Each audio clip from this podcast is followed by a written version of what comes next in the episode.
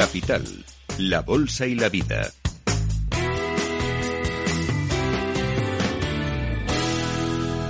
Luis Vicente Muñoz. Bueno, igual que mm, comemos o intentamos comer de forma saludable tres veces al día, ¿cuál sería el equivalente para cuidar nuestra mente de una forma similar como lo hacemos con nuestro cuerpo? Es una alegría y un lujo poder saludar en Capital Radio a don Mario Alonso Puig. Es médico, es fellow en cirugía por Harvard University Medical School y ha elegido como una de las misiones de su vida ayudar a las personas a potenciar sus capacidades. Lo hace de muchas maneras, como conferenciante, eh, trabajando con directivos y como escritor. Doctor Alonso Puig, eh, gracias por acompañarnos. Muchas gracias por la invitación. Encantadísimo estar con todos vosotros. Pues con ese hilo conductor y aprovechando que estamos celebrando días, eh, reflexiones sobre la salud mental de los ciudadanos, ¿usted cómo respondería a esa pregunta? Porque nos interesa mucho comer de forma saludable, pero ¿cómo cuidar de forma saludable nuestra mente? Vamos a ver, si a mí se me pidiera elegir tres, solamente tres elementos que son fundamentales para tener salud mental, el primero, sin género de duda, diría que es el ejercicio físico. Y voy a explicar por qué. El ejercicio físico produce una liberación en el cerebro de tres sustancias que se llaman BDNF, IGF y VEGF, que lo que hacen estas tres sustancias es lo siguiente. Primero, favorecen la conectividad entre las neuronas. En segundo lugar, hacen más difícil que podamos padecer una enfermedad degenerativa. Y en tercer lugar, aumenta el número de vasos que tenemos en el tejido cerebral, con lo cual es más difícil tener un infarto. En segundo lugar, daría muchísima importancia a la meditación. La meditación se ha demostrado que produce un cambio en el funcionamiento del cerebro, un cambio radical. Pasamos de una red que es la red de la distracción, la red neuronal por defecto, a otra red que es la red de la atención, la red ejecutiva central. Lo interesante es que se ha visto que la red neuronal por defecto, la red de la distracción, es una causa de enfermedad, tanto física como mental. Es decir, suele decirse una, mente inquieta, una mente que divaga, es una mente infeliz. Mientras que cuando tenemos la mente bien centrada en el aquí y en la hora, en el presente, nuestro sistema inmune funciona mejor. Nosotros nos encontramos eh, con un estado de ánimo más, más positivo. Y en tercer lugar, sin duda, el descanso nocturno. El descanso nocturno activa dentro de lo que es el sistema nervioso, activa especialmente el sistema nervioso parasimpático sistema nervioso parasimpático es esencial para recuperar el organismo. Entonces, estos tres elementos combinados ayudan muchísimo a no padecer no solo ya eh, enfermedades, lo que consideramos o llamamos enfermedades mentales, sino también enfermedades físicas. doctor, por cierto, eh, hemos escuchado mucho después de la pandemia que nuestra salud mental ha quedado tocada. Me pregunto si usted ha observado algo al respecto. Bueno, hay un cuadro que se describió hace ya años, eh, después de la guerra de Vietnam. Mm, obviamente ya había situaciones parecidas, no se había eh, etiquetado qué es lo que se llama el síndrome de estrés postraumático. El síndrome de estrés postraumático no solamente se produce cuando hay un conflicto bélico, en situaciones muy, muy, ah, muy tensas, sino también en momentos que verdaderamente eh, los vivimos con gran angustia.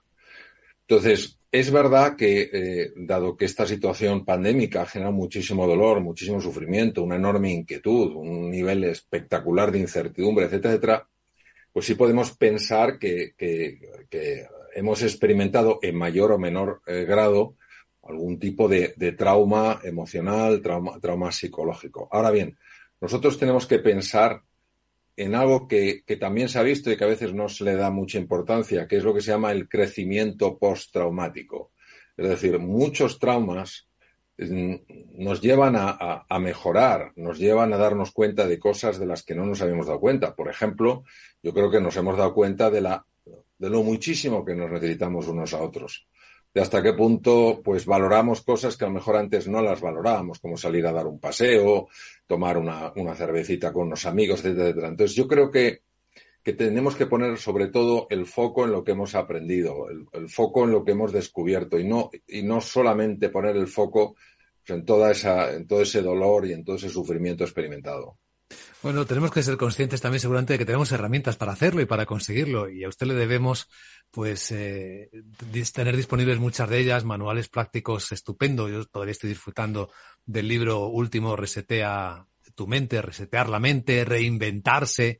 La verdad es que eh, su trabajo insisten en que es posible modificar lo que no nos funciona o se ha desviado del camino. Y puede ser este un ejemplo de lo que nos ha ocurrido durante el tiempo de la pandemia. Yo le pregunto, don Mario Alonso Puig, ¿cómo autodiagnosticarnos correctamente, de una forma solvente, para poder trabajarnos mejor? Bueno, es también una gran pregunta. Vamos a ver, hay cosas que inevitablemente nosotros no vamos a ver. ¿eh? Y, y, vamos a necesitar escuchar a otras personas que de alguna manera están viendo lo que nosotros no estamos viendo. Tenemos que tener esa disposición abierta y humilde a reconocer que solo tenemos acceso a un punto de vista y que hay cosas que podemos estar haciendo y que nosotros no vemos.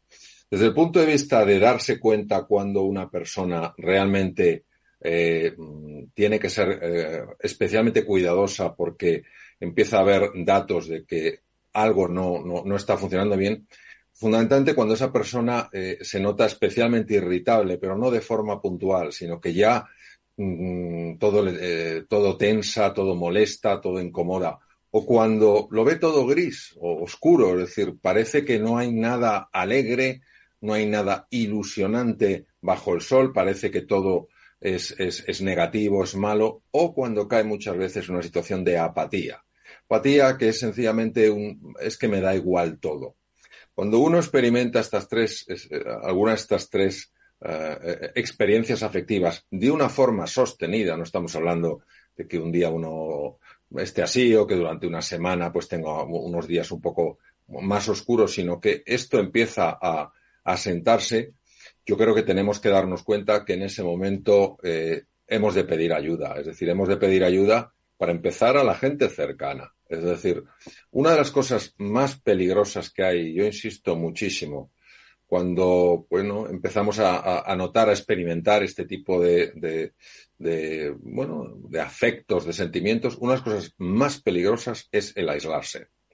Porque la mente humana tiene la capacidad, y está más que visto y más que demostrado, la mente humana tiene la capacidad de intensificar y prolongar el sufrimiento. Es decir, de presentarnos las cosas mucho peor de lo que son.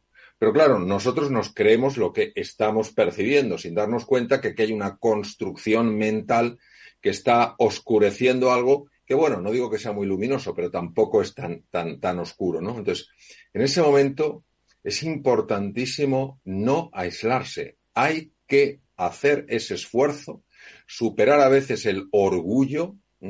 Saber pedir ayuda, no tener vergüenza de pedir ayuda y dejarse ayudar. Porque mm, cuando una persona se va metiendo en un túnel, tiene que entender que eh, no es ningún gesto de debilidad, ningún gesto de, de, ser menos que otra persona el pedir ayuda. ¿Quién no ha pedido ayuda o la ha necesitado, aunque no la haya pedido en un momento determinado? Entonces tenemos que ser bastante, eh, estar bastante atentos a, esto y no juzgarnos porque cuando nos juzgamos nos hacemos daño, sencillamente lo observamos. Lo mismo que un día te asomas a la ventana y ves que el día es súper soleado y observas que no hay ninguna nube. Y otro día, pues ves que está todo lleno de nubes y de hecho no consigues divisar el sol, ¿no? Entonces, convertirnos mucho más en observadores de nosotros mismos que en enjuiciadores. Porque nos hemos hecho unos expertos en acusar, en juzgar, en condenar y en castigar. Entonces, claro, empezamos a decir, no, sé qué, pues empezamos a, a, a, caer en este barullo mental que se llama rumiación mental, que hace muchísimo daño y que por sí solo puede empeorar cualquier enfermedad física y cualquier enfermedad mental. Bueno, la mayoría de nosotros, eh, doctor Mario Alonso Puig, decimos, vamos tirando, ¿no? Nos encontramos en una situación, es eh, muy habitual que pidamos ayuda a la gente más cercana, pero la pregunta va un poco más allá. Puede que luego volvamos al punto de partida. ¿En qué momento debemos saber que ese recurso de las personas cercanas, ese recurso de abrirse a lo conocido, es insuficiente y necesitamos un paso más adelante, ayuda profesional. ¿Dónde está ahí la línea que debe servir de alarma? Bueno, yo creo que este tipo de líneas eh, son líneas finas hasta que llegan situaciones que son tan obvias que, que, todo el mundo tiene claro que hace falta la intervención de un, de un psicólogo, un psicoterapeuta, un, un, psiquiatra o alguien que realmente conozca bien el mundo de las, de las emociones. Yo diría que Una vez que una persona ha dado su primer paso, que es no aislarse, es pedir ayuda, comentarlo con alguien de su confianza, eh, transmitir, compartir lo que siente y lo que necesita, ya es una función, eh, es una decisión que no la tiene que tomar uno solo, que ya se toma como en comunidad. En, África tienen una frase preciosa, podemos aprender tantas cosas unos de otros. Dicen, para educar a, una a un niño hace falta toda una tribu pues mm, todos nosotros tenemos que sentir ese acompañamiento. Entonces hay un momento en el que verdaderamente eh, caemos en la cuenta de que el tipo de ayuda que estamos recibiendo, el tipo de ayuda que estamos dando es insuficiente para marcar un punto diferencial. Y en ese momento es cuando sencillamente hay que explorar la posibilidad de eh, acceder a un profesional que pueda dar una perspectiva, una herramienta, una forma diferente de ver las cosas y que eso ayude, obviamente, a, salir, a sacar la cabeza y, volver a recuperar la ilusión. Conócete a ti mismo, decían los clásicos griegos, nuestros clásicos griegos. Y hoy en esta conversación ese era el simple objetivo, intentar conocer un poco mejor nuestra mente, nuestros dos cerebros, que eso nos lo ha enseñado usted muy bien, o tres, ¿no? Porque hay una escuela que dice que en el estómago tenemos también una importante cantidad de neuronas, ¿no? Sí, bueno, hay, efectivamente hay dos hemisferios. Resetea tu mente habla sobre todo de los dos hemisferios que forman parte del cerebro intracraneal, de lo que es el encéfalo. Luego hay otro cerebro, eh, que es el cerebro eh, entérico, sistema nervioso entérico, unos, unos 500 millones de neuronas en el tubo digestivo, hay un tercer cerebro, que es el corazón. El corazón tiene 40.000 neuronas, muchas de ellas parecidas a las neuronas de la memoria que hay en el cerebro intracraneal. Están intercambiando eh, información los tres y podría haber un cuarto cerebro distribuido en la musculatura.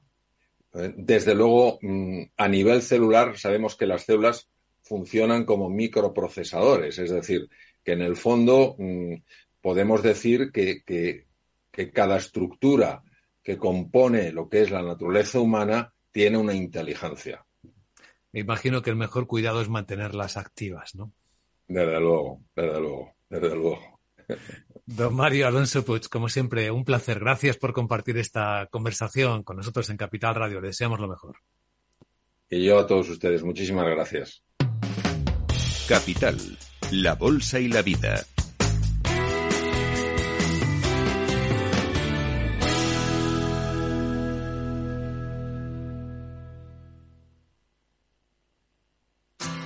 Si te gusta el pádel, en Capital Radio tenemos tu espacio. Todos los martes, a partir de las diez y media de la noche, saltamos a la pista para contarte la actualidad del World Padel Tour, los torneos amateur, las novedades de las marcas y toda la actualidad relacionada con el segundo deporte más practicado de España. Esto es Padel, los martes a las diez y media de la noche en Capital Radio.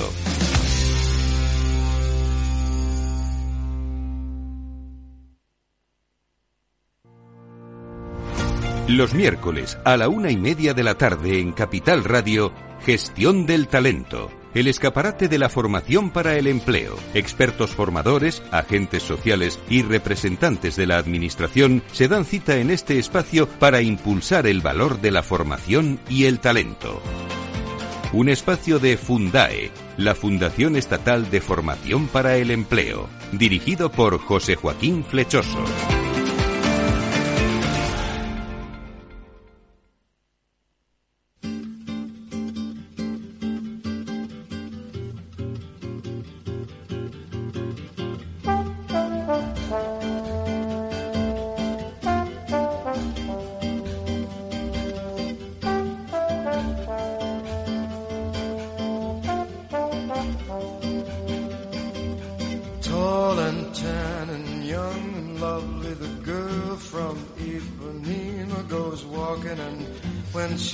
passes, each one she passes goes ah. When she walks, she's like a samba that swings so cool and sways so gentle that when she passes, each one she passes goes ooh. But I watch her so sadly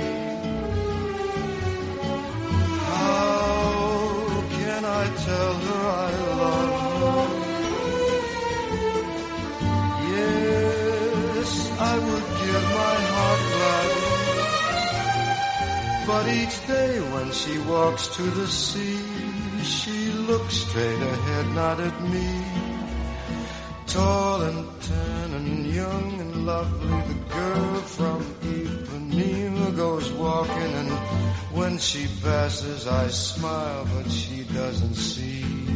Pues aquí de nuevo abrimos en Capital Radio nuestro consultorio de finanzas conductuales de psicología financiera con Ana Fernández Sánchez de la Morena, mujer pionera en esta materia, en la divulgación de estas doctrinas que nos enseñan, no sé llamarlo doctrinas, no sé si es correcto esto. Bueno, estas reflexiones que nos invitan a conocernos mejor a nosotros mismos, en este caso como inversores.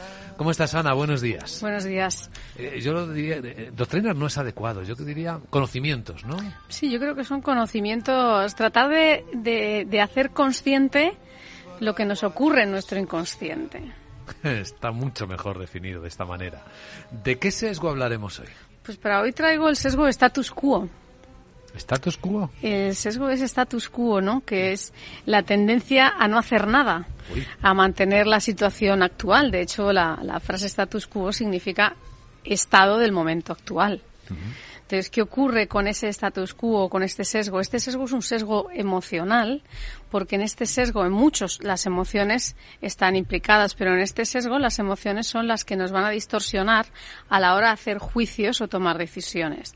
De hecho, hay, hay algunas expresiones que se asocian a este sesgo, como es aquel de no news, good news, ese status quo de la información, de que la situación actual permanece estable, o aquello que dicen también de virgencita, virgencita, que me quede como estoy, ¿no? Estaba pensando en Es- ese. es- estos dos, que son para que los oyentes sepan, ¿no? Que, que hay una tendencia en el ser humano a preferir que nada se mueva, que todo se mantenga en cierta calma. Esto está muy vinculado también con el cliente conservador, ¿no? Sí. No quiere volatilidad. La volatilidad está implícita en los mercados financieros. Este año, desde hace muchas décadas, lo estamos viendo en la renta variable, en la renta fija, con lo cual los inversores conservadores están pensando que haya, que hay de mi status quo, Sí. que yo no quería riesgo, ¿no? Cuando estamos viendo rentas vitalicias, con bonos del gobierno a 20, 30 años dentro, cayendo un 18% de precio. Es verdad, estoy pensando que hay una auténtica biblioteca en el refranero, ¿no? Más vale lo malo conocido que lo bueno por conocer, que ha ido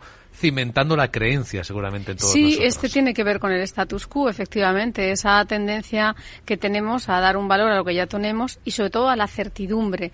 El, el cerebro humano nos va, nuestro cerebro, digamos, no, no el humano, el, el nuestro en concreto, va a buscar nuestra máxima supervivencia. Entonces, eh, evita, evita sufrir. Entonces, Claro, si eh, así estás vivo no hagas nada más. Claro, por si acaso. si estás vivo no hagas nada más. Y este sesgo de status quo, digamos que es activo, o sea, dentro del, del, del factor psicológico es- existe el status quo y la inercia psicológica. Entonces, el status quo es que tú de una forma activa prefieres que las cosas no cambien que se mantengan estables. Sin embargo, la inercia psicológica es ese dejar fluir y decir, "Mm, no quiero intervenir y tengo que aceptar que los acontecimientos vengan como vengan. Sí. Esa es una actitud más pasiva. Porque puede ser muy activa, la famosa resistencia al cambio, ¿no? Que la Claro. vemos en tantos aspectos de la vida. Claro, el status quo es, es tomar acción, es tomar acción de que lo que quiero es la inacción, que es diferente que no hacer nada y dejar que las cosas fluyan y aceptar los acontecimientos y gestionarlos posteriormente. ¿Y mm, qué nos pasa cuando sufrimos de este sesgo? Bueno, este sesgo lo que nos pasa es que eh, hay otros sesgos como el, de aversión a las pérdidas o el efecto dotación, que a veces nos impide o disposición vender activos que tenemos en pérdidas. ¿Por qué? Porque buscar otras alternativas genera una incertidumbre que no queremos aceptar. Entonces preferimos, preferimos eso malo conocido que una alternativa que pueda ser mejor y que nos permita recuperar. Este sesgo está muy vinculado a esto. Por otro lado, también está ese sesgo de dotación, de dar valor a tus activos solo por el hecho de que son tuyos. En ese caso, este sesgo también está muy vinculado. Y luego hay una parte eh, psicológica, bueno, por supuesto el sesgo de aversión a las pérdidas, no querer perder, y luego una parte psicológica que está muy vinculada a este sesgo que es evitar el arrepentimiento. Cuando nosotros tomamos decisiones que cambian nuestro status quo, tenemos que asumir unas consecuencias. Con lo cual, esas consecuencias nos pueden llevar a unas consecuencias muy positivas o a otras no tan positivas, porque no sabemos lo que va a ocurrir mañana, ni en los mercados financieros. Estamos viviendo una incertidumbre no vista en muchas décadas. Yo llevo desde el año 91 en el sector y nunca he visto un año como este. O sea, no, no, no hay refugio. O sea, ganar dinero es muy difícil, a la par que imposible, a menos que estés corto, que hayas tenido un golpe de suerte. O sea, todos los activos están en negativo. Entonces, es muy importante saber que este sesgo de status quo es algo activo y que está muy vinculado a ese sesgo emocional que tiene que ver con no sufrir las consecuencias y el arrepentimiento de unas consecuencias negativas de tomar una decisión. Es mejor decir, me quedo como estoy y desde aquí me encuentro más cómodo. La terapia no parece fácil, ¿no? No, no, la terapia no, no parece fácil porque realmente eh, es tomar conciencia de que, que las cosas permanezcan como están es una actitud activa, hmm. no pasiva, eso es una decisión. Sí, ese es, esa es la clave. Es un gran sesgo para reflexionar sobre él, el, el, sesgo, el sesgo del status quo que hoy hemos visto. Para despedirnos y quedarnos pensando, ¿con qué frase eliges que lo hagamos? Para hoy traigo una de Albert Einstein que dice, el mundo que hemos creado es un proceso de nuestro pensamiento. No se puede cambiar sin cambiar nuestra forma de pensar. Oh, qué gran frase. Ana Fernández Sánchez de la Morena, gracias y hasta el próximo encuentro. Gracias. But each day when she walks to the sea, she looks straight ahead, not at me. Tall, tan, young, lovely, the girl from Ipanema goes walking and when she passes I smile, but she doesn't see. Por causa do amor, she just doesn't see. Nem olha pra mim. She never sees me por causa do amor.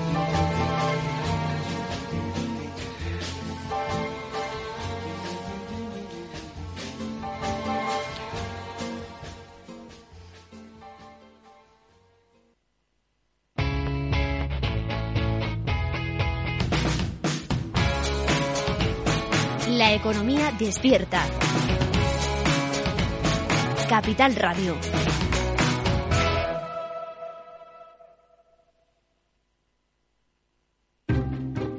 Inversión inmobiliaria acompaña al mercado inmobiliario en este nuevo ciclo. Todos los jueves de 10.30 a 13 horas, el inversor encontrará las claves para realizar su mejor inversión. La mañana de los jueves en Capital Radio tomamos el pulso al sector inmobiliario. Noticias, análisis de mercado y debates donde los protagonistas del sector podrán contar en primera persona los retos a los que se enfrenta el ladrillo. Inversión inmobiliaria pone la voz al sector inmobiliario.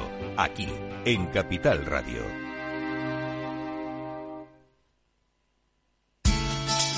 De la mano de Alejandro Mazón y el equipo de Cuídate Deluxe, llega el chico del chándal a El Balance para ayudarnos a estar en forma y mejorar nuestro bienestar general. Los miércoles a las ocho y media de la tarde en El Balance. Capital Radio. En la Comunidad de Madrid apostamos por un modelo energético más limpio y sostenible. Por eso ponemos en marcha el Plan Renove 2022 de calderas y calentadores individuales, para aumentar la eficiencia y reducir el consumo. Infórmate y recibe ayudas de hasta 350 euros para la sustitución de tu antigua caldera. Con este gesto, ahorras energía y proteges el medio ambiente. Comunidad de Madrid. Gráficas Naciones. Más de 50 años de experiencia en el sector de las artes gráficas. Apostamos por la última tecnología tanto en impresión offset como en digital y gran formato. Realizamos todo tipo de impresión. Tarjetas de visita, folletos, libros, vinilos, decoración y montaje de stands. Más información en el 91 629 2145 o en gráficasnaciones.es. Conecta Ingeniería es el programa que acerca la ingeniería a la sociedad.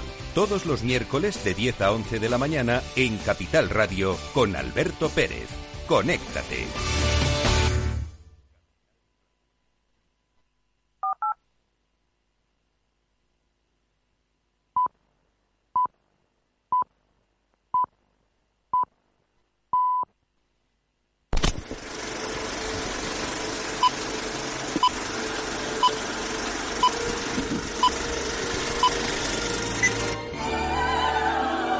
Capital, la Bolsa y la Vida, el espectador económico.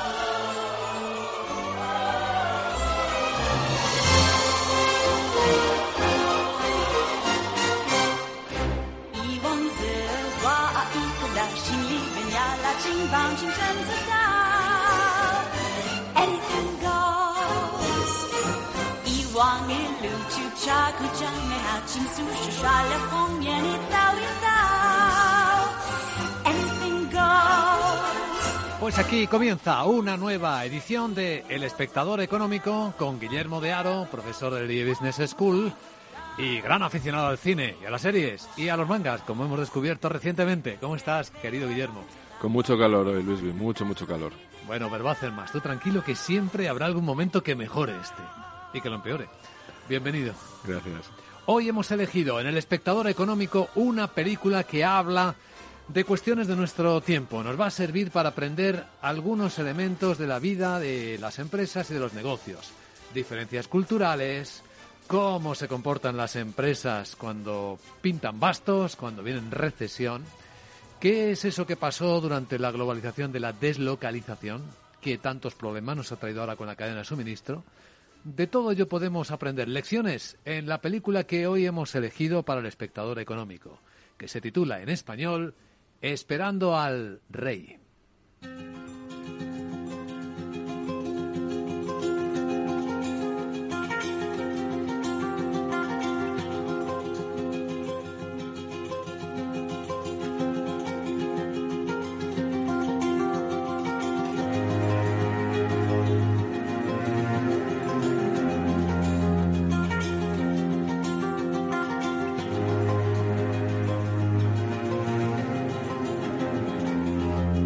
Internet, y ya te introduzco, querido profesor, esta película está etiquetada como un drama, una comedia, una road movie, una comedia dramática.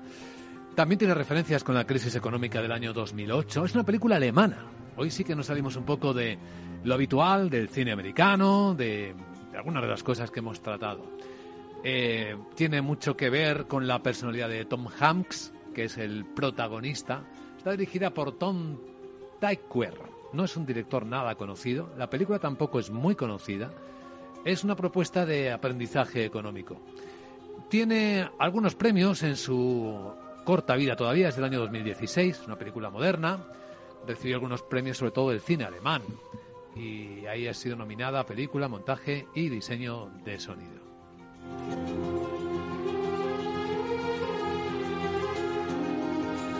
Introduzco el tema. Huyendo de la recesión, Alan Clay, que es el protagonista, es Tom Hanks, es un empresario estadounidense, empresario, inversor, alto ejecutivo, pues viaja a Arabia Saudí, donde la economía se encuentra en pleno auge.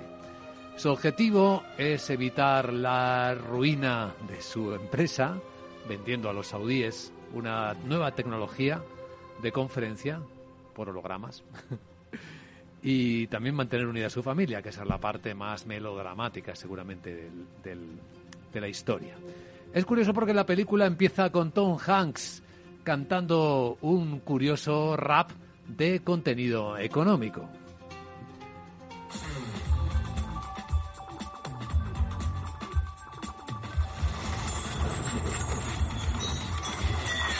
Piensa que tal vez acabes viviendo en un cobertizo Piensa que tal vez acabes fuera de casa en tu casa. Piensa que tal vez acabes buscando el cochazo de tu sueño. Piensa que tal vez acabes sin tu preciosa casa y sin tu preciosa esposa. Y entonces quizá te preguntes, bueno, ¿cómo he acabado aquí? Como siempre estas cosas pasan. Como siempre estas cosas pasan. Como siempre estas cosas pasan. Como siempre estas cosas pasan. Y ahí nos introduce ya de lleno de, con el protagonista en Arabia Saudí. Efectivamente es una reflexión de cómo pensamos que van a ser las cosas, nuestra vida, nuestras empresas, y luego cómo acabas en otro lugar distinto, ¿no? Cómo, cómo la realidad suele ser diferente a cómo se imagina, cómo se diseñan los planes de negocio. Hombre, hay una frase muy, muy conocida que es que la cultura se desayuna la estrategia por la mañana. No le, Sí. no le deja ni llegar a, a la maiquetaco, ¿no? Al, al parón de media mañana. Y es cierto que las empresas son personas y las decisiones al final vienen muy influidas por aspectos personales, con lo que los aspectos culturales y en un momento como el actual son cada vez más importantes. Y para una cultura como la nuestra, además influida por la globalización, por una idea de cómo debería ser casi todo en el mundo, que estás acostumbrado a un Starbucks y te vas a un montón de países y tienes un Starbucks o tienes un McDonald's, con lo que ves una especie de, de patrón, de repente llegar a un sitio que no tiene nada que ver con esto es muy complicado. Entonces, el choque cultural que puede tener un español yendo a Alemania a día de hoy, como yo lo tuve en su momento, en este caso, pues eh, es muchísimo más, más eh, potente y es una de las cosas que refleja muy bien la película. El choque cultural puede arruinar y de hecho ha arruinado muchos negocios en el mundo. Directivo que viaja a otro país y no entiende la comunicación cultural. Esta película en parte va sobre eso.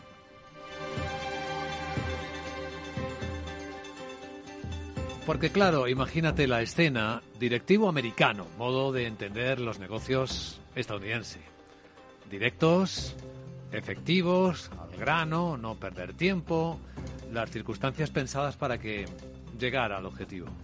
Y se encuentra en Arabia Saudí ante un objetivo que es hacer una presentación a un príncipe saudí y le dicen que tiene que ir al ministerio en cuestión, que resulta que no está ni siquiera en la capital, sino que está ahora mismo su sede en uno de estos proyectos megalomaníacos saudíes de construir una nueva capital, en mitad del desierto. Y solo hay, claro, hay un edificio al que le, le envían, donde le está esperando su equipo. Ni siquiera en el edificio, en una tienda de campaña después del edificio, al lado del edificio.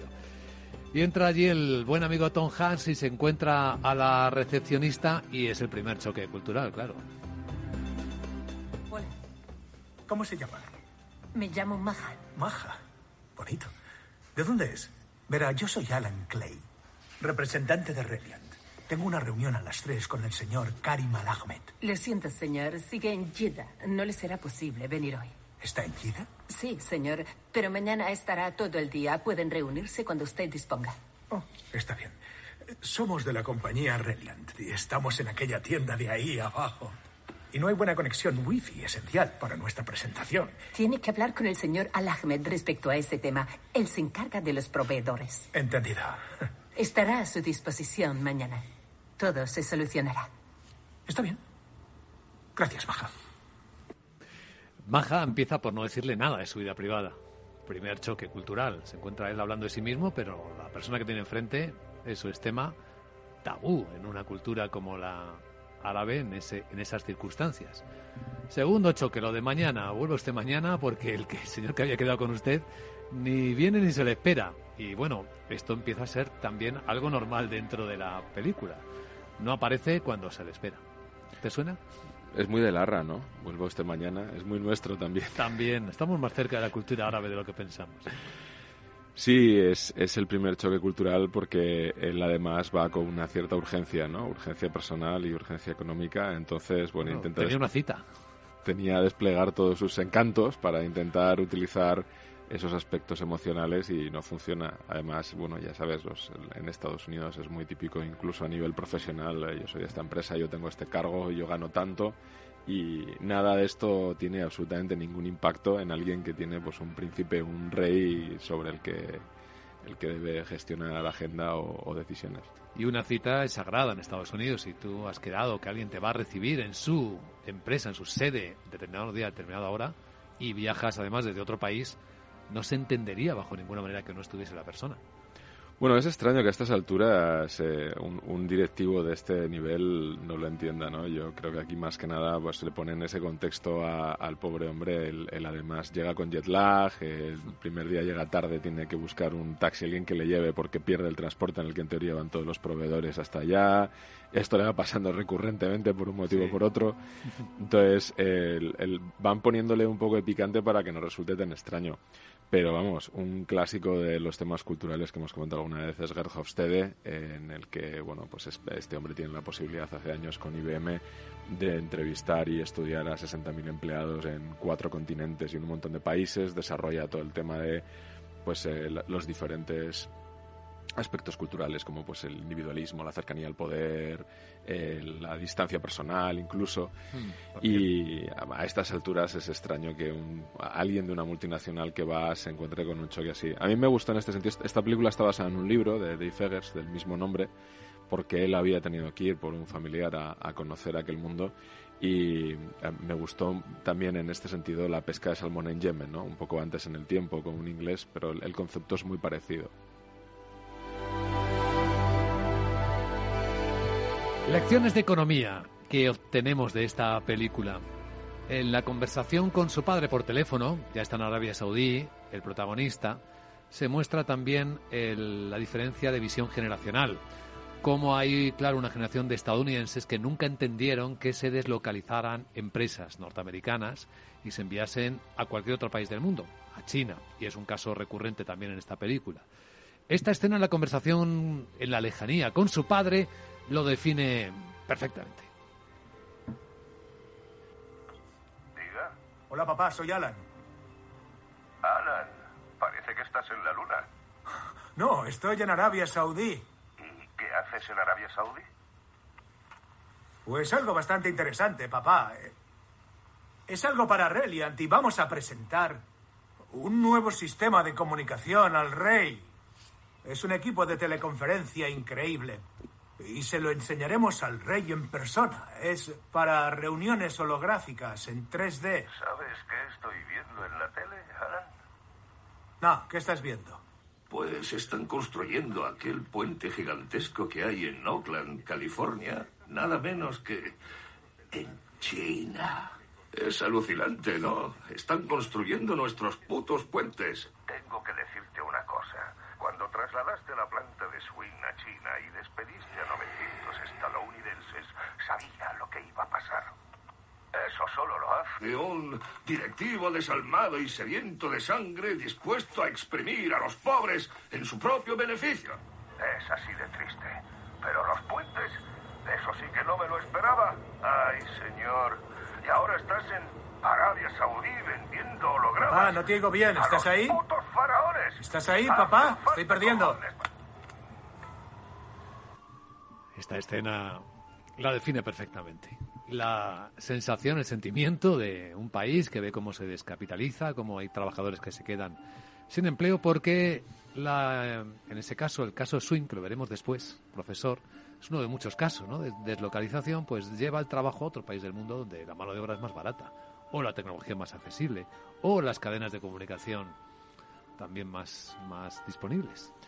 Bueno, esto ha existido toda, toda la vida, ¿no? Y hay, hay estudios de, una de las cosas básicas que se, que se estudia en clase de economía es el tema de la ventaja comparativa. Eh, las decisiones de dónde fabricar, pues al principio intentabas fabricar ahí donde estaban los recursos. Todo el que juega a Civilization lo sabe. Eh, tú buscas las zonas con recursos, al principio pues te puedes tener más o menos suerte. A partir de ahí, si tienes buenas comunicaciones, pues entonces intentas fabricar donde sea barato y vender donde sea más caro y aunque pueda parecer que un país no tenga una ventaja para competir frente a otro, pues al final eh, en un determinado país, por más que tengas más recursos, te compensa especializarte en aquello que eres mejor y dejar a otro país aquello en, que eres peor. Y esto se ha hecho toda la vida con las ventajas de, crecimiento a largo plazo y también el estrés que ha generado en determinadas economías, porque cuando abandonas una región por un motivo que sea, pues tiene un impacto local importante. Y aquí hay, países, hay, hay regiones que son más dados a, moverse, tienen una mayor movilidad, hay otras que lo son menos. También las que son menos, por ejemplo, los países, España, somos menos dados a la movilidad, en Estados Unidos son muy dados a la movilidad. También es cierto que en Estados Unidos pues hay un menor tejido social, una menor protección social a nivel familiar y aquí pues estamos mucho más relacionados con la familia y con, un, con una red de seguridad relativamente más, más sólida a diferentes niveles. Todos los sistemas tienen ventajas y desventajas. Eh, yo estaba escuchando esto y me venía a la mente ese documental producido por los Obama para Netflix de American Factory, donde es un millonario chino el que se va a Ohio y compra una fábrica y encima se deja grabar mostrando cómo intenta gestionarla siguiendo los estándares culturales y de gestión chinos que la lleva en su país. Efectivamente, aquí ahora que estamos de vuelta de la globalización o viendo algunos efectos si no se gestiona adecuadamente, esta lección o esta reflexión que nos trae la película es bastante oportuna. En una escena, y también va a ser muy descriptiva como la anterior de la conversación con su padre, el protagonista por fin contacta con su eh, eh, con su doble o con la persona que le va a mantener en contacto con el rey de Arabia Saudí en este lugar descampado y efectivamente se trata de un alto ejecutivo saudí que ha estudiado, por supuesto, en los Estados Unidos Y curiosamente, este hombre ha estudiado el caso en su escuela de negocios, el caso Swin, el caso de la empresa de bicicletas de la que era consejero el protagonista. Y la conversación te va a encantar, profesor. De niño tenía una Schwinn. ¿Ah, sí? Sí. Viví en Nueva Jersey unos eh, cinco años. Y en la universidad estudiamos el caso de Schwinn.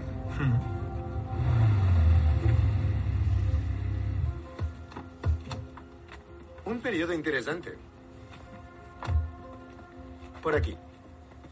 Las Schwinn americanas, eh, las Raleigh inglesas, las bicis italianas, las francesas. Durante un tiempo hubo una gran competencia. Se podía escoger entre productos distintos con eh, diferentes legados, sensibilidades, tecnologías. Pues todo eso se acabó. ¿Qué pasó, en su opinión? ¿No había estudiado el caso? sí. Schwinn se fue a China. Así es. Fabricaban las bicicletas a un precio más bajo y más rápido, y entonces nos pareció una buena idea. Pero no lo fue. Es obvio que no. Les enseñamos a fabricar una buena bicicleta, pero aprendieron y empezaron a fabricarlas ellos mismos. Y dominan el mercado. Porque las venden tiradas. Solo cogen diferentes pegatinas y las ponen en las mismas bicicletas que fabrican en las plantas de toda Asia, todas las marcas existentes. Schwinn es solo una más. ¿Cree que podría haber actuado de otro modo? ¿Yo personalmente? Estaba en el consejo de Schwinn cuando pasó aquello, ¿no? ¿No había otra manera de que la empresa sobreviviera? En Estados Unidos. Era complicado. Hmm.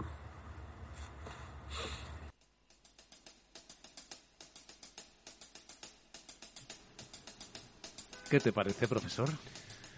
Bueno, aquí hay una teoría muy interesante que, que rebate a, Tom Hanks. Eh, es cierto que es complicado, evidentemente, cuando tienes un competidor que entra por, por eh, en este caso, bajo precio, es complicado.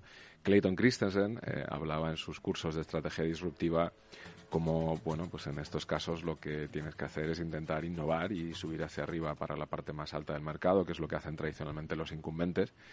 Y entonces, bueno, sí, en el espacio que dejas abajo puede venir un competidor que es un poco lo que, lo que hizo Apple en su momento cuando, cuando entra con los teléfonos móviles y revoluciona el, el mundo de la telefonía móvil cuando parecía que Nokia era absolutamente el, líder y muy complicado de desbancar.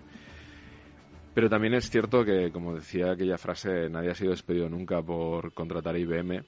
Eh, pues nadie en aquella época era despedido por deslocalizar, porque evidentemente lo que empezaron a hacer muchas compañías con la apertura del mercado chino fue, pues vámonos para allá. ¿Qué particularidad tenía el mercado chino? Pues que se pensaba que se iba a alcanzar gran parte de ese mercado interior creciente. China ha sacado 800, 900 millones de personas de la pobreza hacia la clase media en las sí. últimas décadas. Pero ese mercado interior no fue tan fácil de alcanzar. Querías crear una empresa en China, tenías que tener un socio local que tenía que tener el 51%, y esto al final lo que implicaba es efectivamente que a los dos años tenías otra fábrica delante de la tuya, con equipo que probablemente habían sido empleados tuyos y fabricando un producto muy parecido al tuyo. Entonces esa deslocalización masiva tuvo ventajas y desventajas y bueno, pues unos lo supieron aprovechar mejor que, que otros. Ahora se está hablando de traer todo ese eh, proceso de, manufactura por, por eh, la situación actual. ¿no? También hubo un momento de tensión con la subida del petróleo. Cuando el petróleo subió por encima de, de 120 dólares, pues eh, el, el, mover cosas no era tan, tan agraciado. Cuando el petróleo bajó de 40 dólares, la gente utilizaba el canal de Suez y daba una vuelta por debajo de África. Ya llegará un mes más tarde. Pero hay un libro de, de Rose, no me voy a acordar del apellido, que se llama El 90% de todas las cosas, 90% of everything, y en este libro ella postula que cuando tú estás en, el, en un país occidental, miras a tu alrededor y el 90% de lo que hay ha venido en un contenedor por barco. Entonces, bueno, pues ese proceso de deslocalización fue salvaje y ahora estamos en una época de, de volver a modificar todo esto, ¿no? Eh, Krugman va a tener que repensar su, sus estudios que le dieron el Nobel sobre decisiones de, de localización de producción. Rose George es eh, el autor del 90% de todo, efectivamente. Eh, aprovecho para completar la, la reflexión de Guillermo de Aro. Ahí en el fondo queda claro esa gran pregunta de cómo, queriendo aprovechar una oportunidad para que la empresa siguiera adelante, lo que se produjo fue una transferencia tecnológica de conocimiento a otro país que se la apropió y la aprovechó y dejó al que le hizo la transferencia un poco fuera de juego, ¿no? descolocado y con cara de tonto. Es lo que el ejecutivo saudí le transmite al, al americano. Sí, pero al final tienes que estar también ahí tomando esas decisiones. Por ejemplo, yo, yo, siempre rompo una punta de lanza cuando se habla de empresas dinosaurios y que el mundo digital les ha pasado por encima. Es más fácil montar una empresa desde cero que transformar una empresa que viene con una inercia y con un montón de empleados. No, bueno, claro, es que es muy fácil digitalizarse. Vamos a mm, facturar menos, vamos a despedir un montón de gente. Oye, todo eso no es sencillo de hacer. Hay, hay inercias y, y tensiones y costes muy importantes. Entonces, no, es que no sabían, es que eran dinosaurios, es que bueno, tú tampoco sabes exactamente en qué momento va a cambiar el ciclo, porque tiene que ser ahora y no dentro de seis meses o dentro de un año, ¿por qué no vas a aprovechar ese, ese, ese potencial todavía de sacar parte del mercado? Nada es sencillo, incluso en esta película hay un ejemplo que contradice la idea de que cuando tienes mucho dinero todo lo puedes hacer. En Arabia Saudí tenía mucho dinero del petróleo en ese momento que refleja la película, de hecho la historia está centrada en un lugar desértico en el que se va a construir una mega ciudad con dos millones de habitantes, con infraestructuras completamente nuevas, y es ahí donde se desarrolla buena parte de la acción. Y es ahí donde el Ejecutivo americano comprueba en una conversación con un colega que trabaja en la oficina de ventas como un gran centro comercial y residencial, que ya tiene incluso anuncios a la puerta de que habrá un McDonald's y un Starbucks y otras cosas por el estilo, pues solo es un edificio eh, ahora mismo en esqueleto, en el que trabajadores filipinos, hay un momento en la película que le preguntan, ¿usted no tiene sindicato? Y dice, no, tenemos trabajadores filipinos. Aquí, por lo tanto, ese problema no lo tenemos. Pues puede, tiene la ocasión de hablar con, con un colega de otro país que está en la oficina de ventas y le pregunta, ¿cómo está efectivamente desarrollándose los trabajos de construcción pesar de tener tantos fondos, tanto dinero, tener el proyecto hecho, contar con los mejores arquitectos del mundo, contar con los mejores proveedores del mundo para los sistemas de comunicaciones? Y bueno, la respuesta es... ¿Y qué? ¿El negocio bien? Sinceramente, un desastre. Ah, qué lástima. No hay ninguna empresa que quiera instalarse. ¿Y los restaurantes que anuncian abajo, cuándo abren? Es un reclamo. No hemos vendido ningún espacio a esas empresas. Ah. Eso. Que a veces tú ves eh, que va a aparecer algo enorme, que hay una enorme inversión, pero luego falta el factor humano, ¿no? La confianza y las ganas de la gente en que aquello sea una realidad. Bueno, y otro factor también importante, ¿no? Eh, en estos países, estas regiones, para, para poder ir a trabajar, tú tienes que ir sponsorizado, sea por el gobierno o sea por una empresa que ya tiene actividad local. Entonces, mm, tampoco es tan sencillo. De hecho, esta historia que cuentan de, Tom Hanks yendo y pasando tanto tiempo, eh, tú no puedes permanecer en determinados países de la región si no tienes una visa y esa visa eh, te la tiene que proporcionar pues eh, el Estado o un empleador. Es más, si eres despedido, tienes un mes para irte del país, si no te expulsan. No, o encuentras otro trabajo rápidamente o no puedes permanecer más tiempo. Si has ido con los niños, pues nada, no pasa nada, lo sacas del colegio y te vas. Entonces, no es algo que sea habitual, pero, pero es algo que también complica la, la, decisión de mucha gente de moverse. Ahora se ha relajado bastante con este tema de las visas de teletrabajo para que la gente se ubique ahí y teletrabaje en otros países y se están concediendo visas de una duración un poco mayor pero bueno, hay que ver cómo, cómo evoluciona, ¿no? La pandemia sí que supuso un, un cambio y una apertura en este sentido. Cierto. Bueno, este hombre, el relato de la película, estuvo bastante tiempo porque estaba esperando, claro, al príncipe rey, miembro de la familia real saudí, a hacerle la presentación. Hay un momento en el que efectivamente lo consigue, se produce. Alteza Real, distinguidos miembros de la familia real, durante siglos los negocios se han hecho del mismo modo que se forjan las amistades, pese a la barrera cultural e idiomática, con un mero y simple apretón de manos. En Boston, Massachusetts, sus amigos de Reliant han desarrollado una nueva tecnología de reunión virtual a escala global. Permítanos hacerles una demostración. Hola, Alan. Salud. Los palos y las piedras pueden romperme los huesos. Pero los hologramas nunca me harán daño.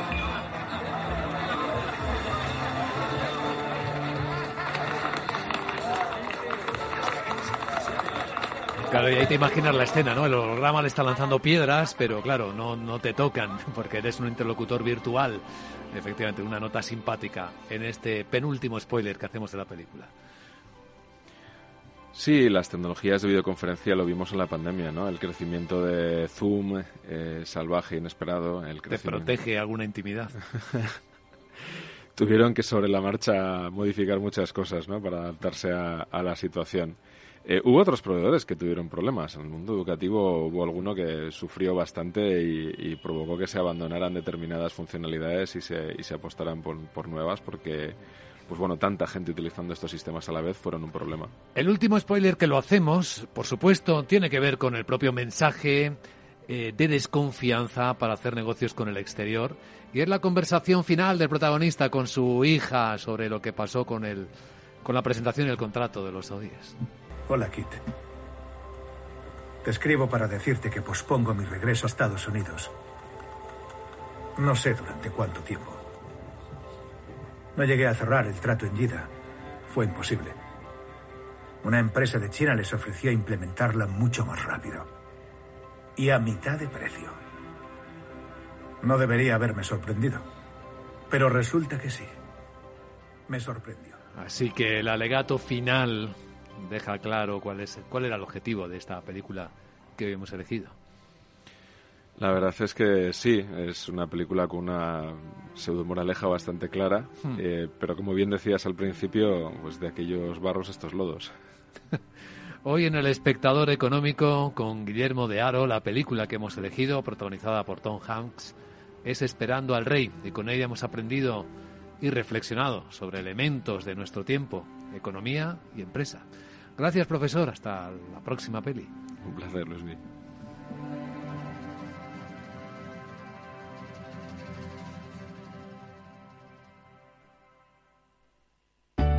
Conecta Ingeniería es el programa que acerca la ingeniería a la sociedad.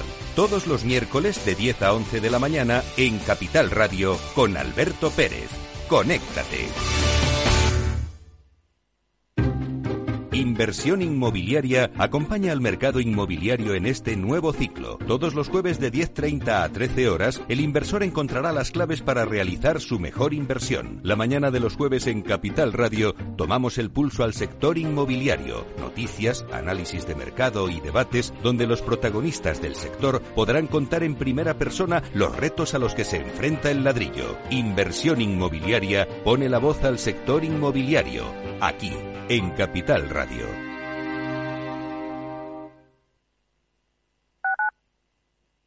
Disfruta de la mejor cocina gallega en Montes de Galicia. Todo un clásico moderno en el barrio de Salamanca. Disfruta de la variada dieta atlántica, de las mejores carnes y pescados tratados con respeto y transparencia y regados con una de las mejores bodegas de la zona. En grupo, en familia o en pareja, Montes de Galicia te ofrece el espacio perfecto en cada ocasión. Si te gusta el pádel, en Capital Radio tenemos tu espacio. Todos los martes, a partir de las diez y media de la noche, saltamos a la pista para contarte la actualidad del World Padel Tour, los torneos amateur, las novedades de las marcas y toda la actualidad relacionada con el segundo deporte más practicado de España. Esto es Padel, los martes a las diez y media de la noche en Capital Radio.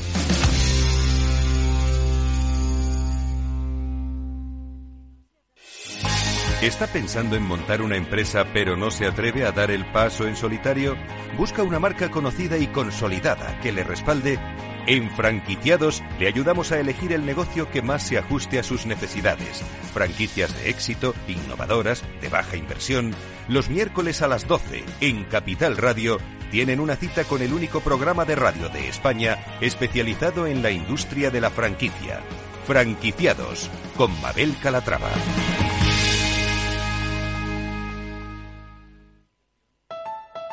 Escucha cada jueves, a partir de las 11 de la noche, en Líderes Globales, las entrevistas que Raúl Castro nos trae desde Florida.